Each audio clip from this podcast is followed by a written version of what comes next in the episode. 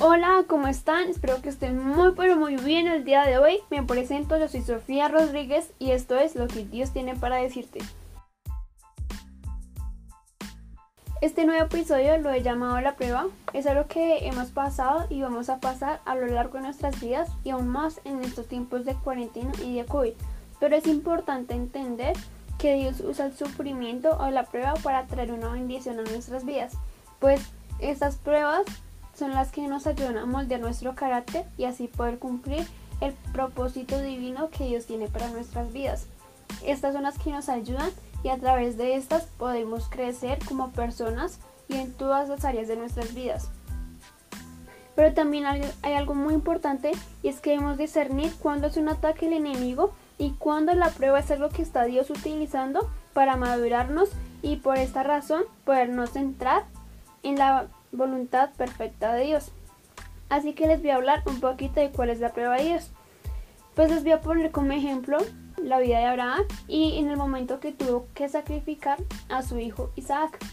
Pues en este momento, en el momento que Dios le pide esto a Abraham, es un hombre obediente y por ende le hace caso a sus órdenes, aunque a él le dolía, aunque él no quisiera, pero él lo hacía por obediencia.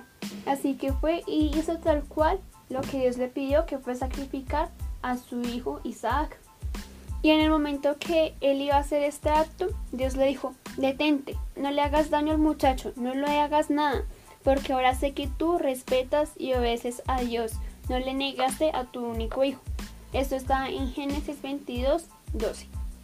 Así que aquí podemos ver la obediencia de Abraham, aún en la prueba que Dios le había puesto, quiere entregar a su hijo, él no dudó ni un momento en desobedecer a Dios. Y luego de esta prueba, luego de que pasó todos estos sentimientos de dolor, de angustia, de qué pasará después, de, de que sacrifique a mi hijo, ¿será que volveré con él? ¿Será que no? Pues antes él había afirmado, él dijo antes de sacrificarlo, y le iba con unos siervos y les dijo, el muchacho y yo iremos allá adoraremos a Dios y volveremos por ustedes. Volveremos, dijo él. O sea que él tenía la fe de que volvería con Isaac, de que aún así sacrificara a su hijo. Dios tenía el poder de resucitarlo y volver con su hijo a su casa.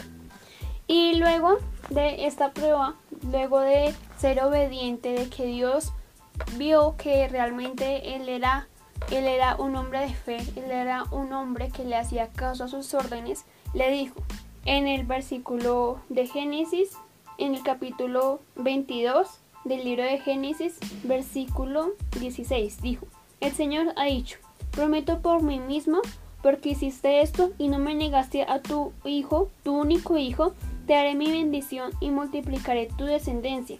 Tendrás tantos descendientes como estrellas hay en el cielo y arena a la orilla del mar.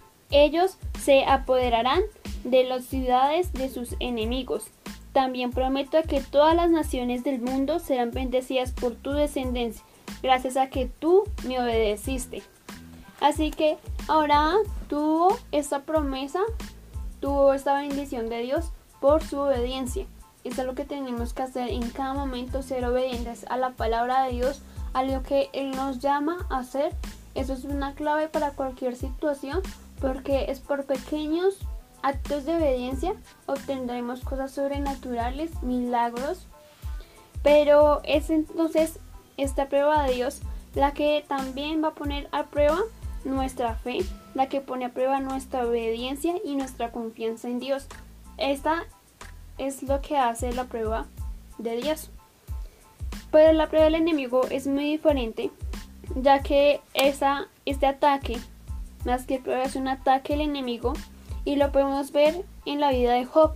Job fue un hombre muy obediente a Dios, pero Satanás se presentó ante Dios. Y cuando se presentó ante Dios, Dios le dijo, esto está en el, en el libro de Job 1.7, dice, el Señor le dijo a Satanás, ¿dónde has estado? Satanás le respondió, he estado vagando por la tierra. Entonces el Señor le dijo a Satanás, o sea, a Dios, le dijo, ¿Te has fijado en mi siervo Job? No hay nadie en la tierra como él.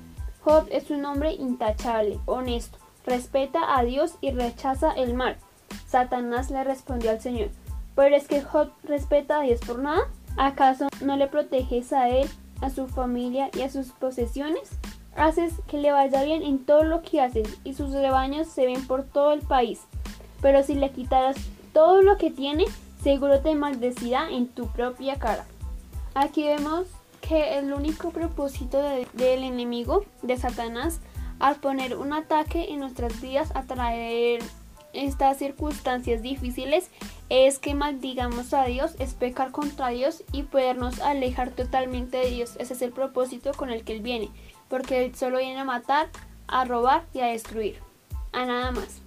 Pero podemos ver que también Dios siempre nos protege porque también le dijo a Satanás, más adelante le dice, puedes hacer lo que quieras con lo que le pertenece a Job, pero a él mismo no le hagas daño. O sea que no le podía quitar la vida, que no puede atentar contra su vida, pero sí le podía quitar sus posesiones. En ese momento en que, en que ocurrió todo esto, en que Job se quedó sin nada de las posesiones que tenía, incluso se quedó sin hijos porque ellos murieron, tuvo gran dolor, dice en el versículo 21, desnudo salí del vientre de mi mamá, desnudo saldré de este mundo, el Señor dio y el Señor quitó, alabado sea el nombre del Señor. Versículo 23, Job no cometió ningún pecado en lo que dijo, ni le reprochó a Dios lo que había pasado. O sea que Job, ante todo lo que había pasado, que no se quedó sin nada de todas las posesiones, del dinero, de todos los animales que tenía se quedó sin absolutamente nada, incluso todos los hijos que tenía se murieron. Él tenía una actitud correcta hacia Dios y no, no cometió pecado, no lo maldijo, nada, sino que dijo, ok, bueno, vamos a seguir, vamos a continuar, que esto no es el fin del mundo. Bueno, básicamente todo el libro de Job se trata del sufrimiento que él tuvo y de cómo sus amigos lo trataban de alentar.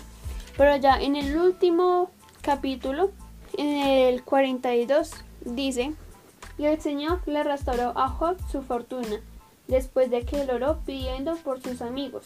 El Señor le dio dos veces más de lo que tenía antes. Job anteriormente ya, ya era un hombre muy rico, dice que era el hombre más rico del oriente. Imagínate después de la prueba, después de este ataque el enemigo que tuvo Job, Dios lo bendijo aún más, el doble de veces, volvió a tener hijos, volvió a tener abundancia de bienes. Entonces podemos ver, ya sea en el ataque del enemigo o una prueba, de cualquier forma, después de esta viene una gran bendición. Cuando estamos en un túnel todo es oscuro, pero al final está la luz y también después de la lluvia viene el sol. Así que después de cada prueba vendrá la bendición de Dios y ten la certeza que cada prueba te ayudará a crecer, ya sea en tu fe, ya sea en tu obediencia, en cualquiera que sea estas cosas, ya sea un ataque el enemigo, siempre va a orar para bien, porque todo obra para bien para los hijos de Dios.